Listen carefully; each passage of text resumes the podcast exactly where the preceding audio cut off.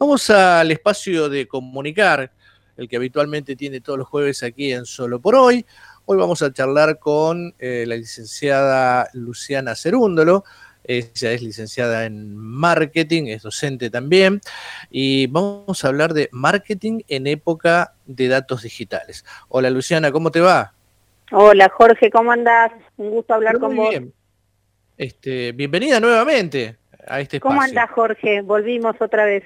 Exactamente, siempre se vuelve. ¿eh? Siempre. Eh, bueno, este, y el, marketing es algo que este, desde hace ya varios años ha ocupado cada vez más espacio, eh, a medida que se va entendiendo mayormente la necesidad de su utilización y su constante adaptación, ¿no? En esta, e-, sí, el marketing época... es una disciplina que se adapta todos los días. Ya hoy estamos obsoletos y nos quedamos desfasados con lo que pasó ayer. Claro, exactamente. Eh, eh, es así de vertiginoso esto. Contame un poquito eh, acerca del tema de hoy. Bueno, primero y principal, la disciplina marketing evoluciona, como vos decís, y evoluciona tanto y tan rápidamente que va muy de la mano en este momento de todo lo que es tecnología. y la tecnología, viste que avanza rápidamente y cada vez más, tiene ciclos de vida eh, muy rápidos, la obsolescencia es muy rápida. Entonces, bueno, lo que tenemos que lograr, sobre todo en empresas, las empresas grandes suelen tener muy bien organizado eh, todo el tema de datos y la información. los problemas surgen más en las pymes y en las empresas familiares que muchas veces se ven abrumados por la cantidad de datos o no toman conciencia de la importancia que son los datos. Los datos son hechos, hechos que podemos, que quedan registrados de alguna manera en algún lugar, pueden ser eh, cualitativos o cuantitativos, y nosotros lo que tenemos que hacer es acceder a esos datos, transformarlos en información y que nos sirvan para tomar decisiones.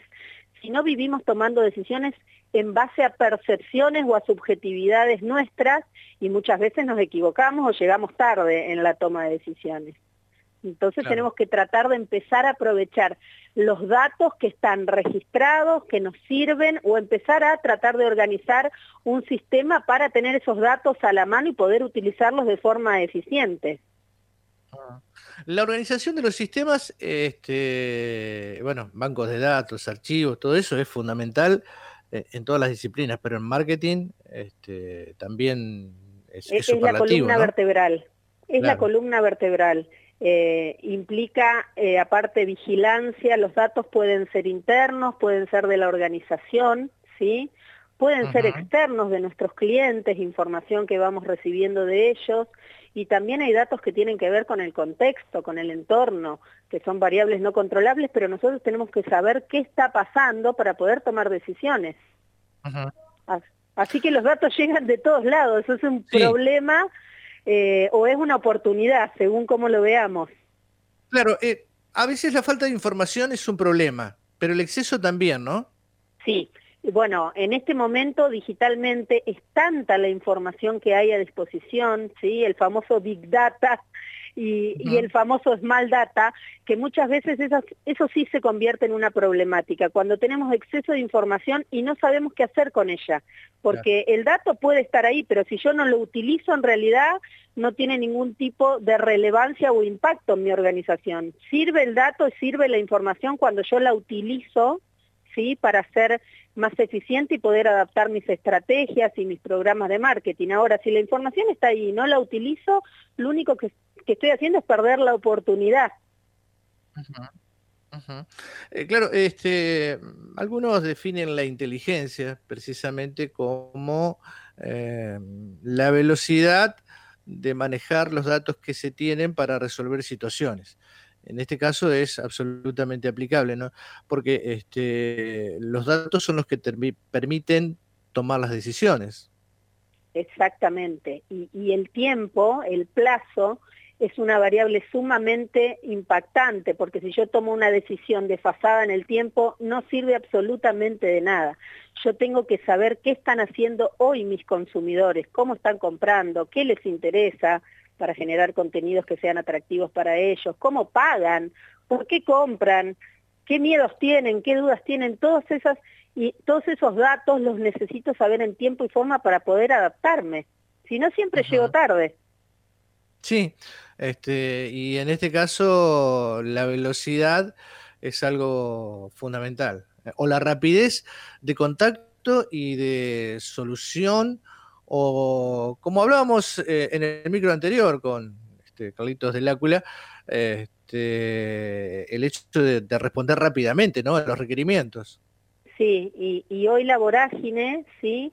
Eh, los ciclos de vida de alguna manera son muy cortos y hacen que yo me tenga que adaptar rápidamente.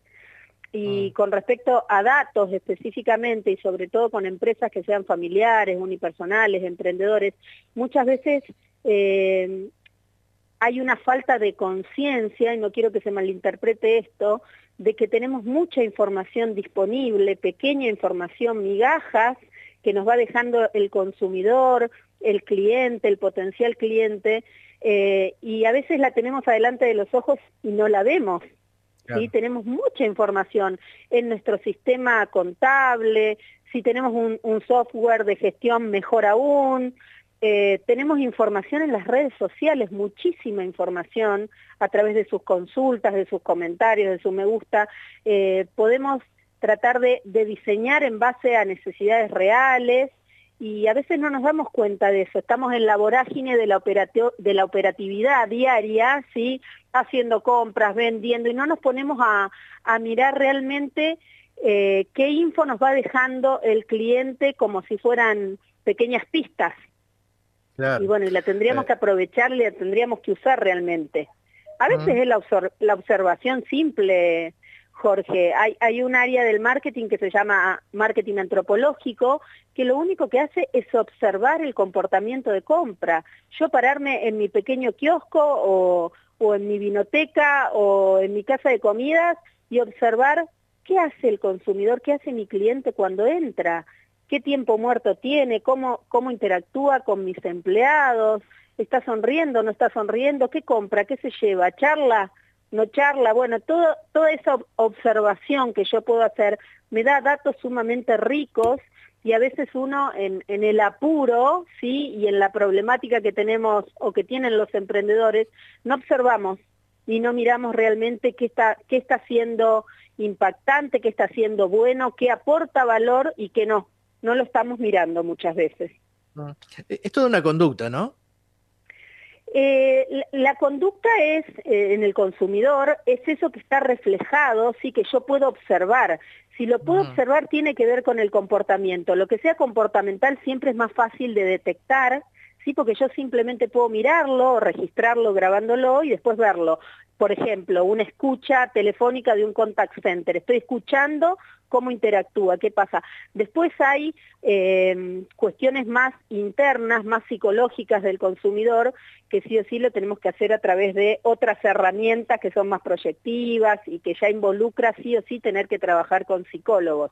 Pero hay muchísimo que podemos observar o podemos tratar de, ver a través de redes, a través de observación in situ en el lugar. Hay mucha información que se nos, se nos pianta de alguna manera, se nos va por no estar atentos.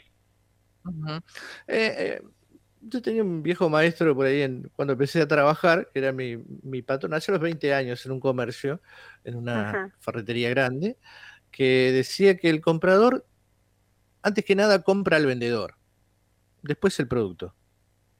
Y, eso es lo, vincular. claro, con el tiempo me di cuenta que era así, que muchas veces yo me sorprendí también comprando a lo mejor un elemento, eh, no con el mejor precio, sino con el mejor servicio o con la mejor atención. Eh, eso es, fundamental también, ¿no?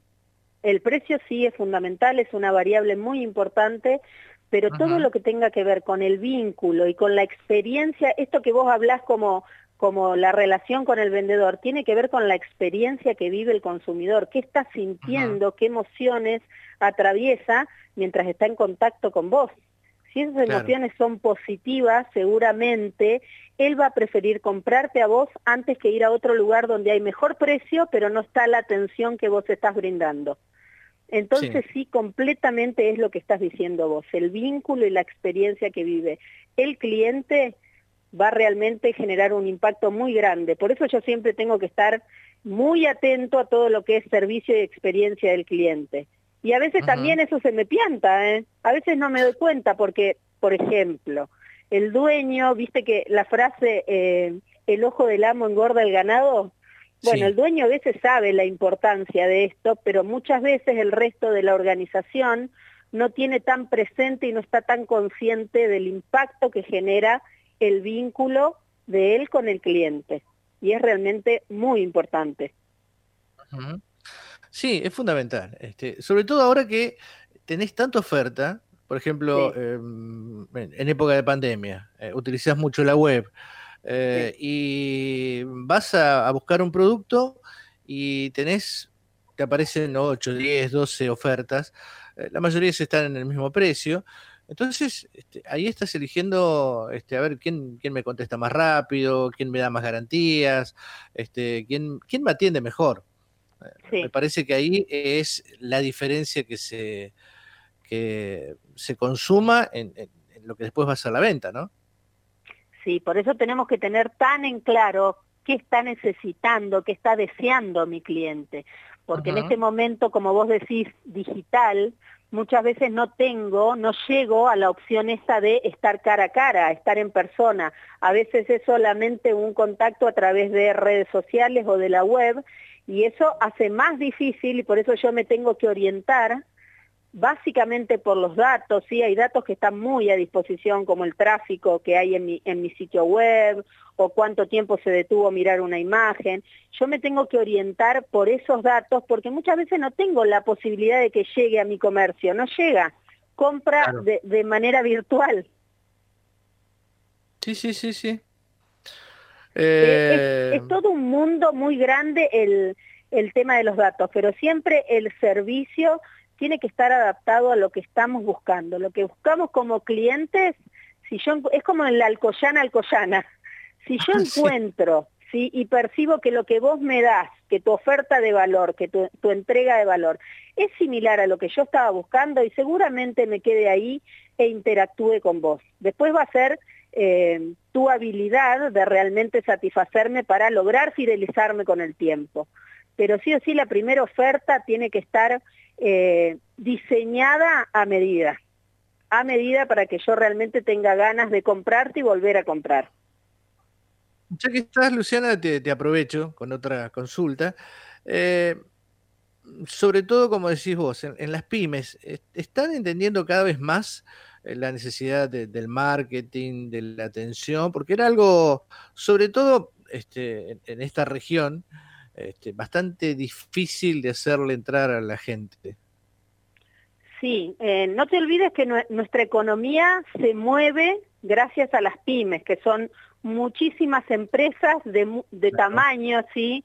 diversos, eh, y yo creo que cada vez más las pymes se profesionalizan. Sí, obviamente están dentro de un contexto que eh, es muy difícil en este momento específicamente, agresivo, eh, realmente están en jaque impositivamente las pymes, pero yo creo que cada vez más se dan cuenta de la importancia eh, del marketing, de la mercadotecnia, de la comercialización, como le quieras llamar, y que en realidad el marketing es la interfaz entre la empresa y, y, el consumidor y los mercados.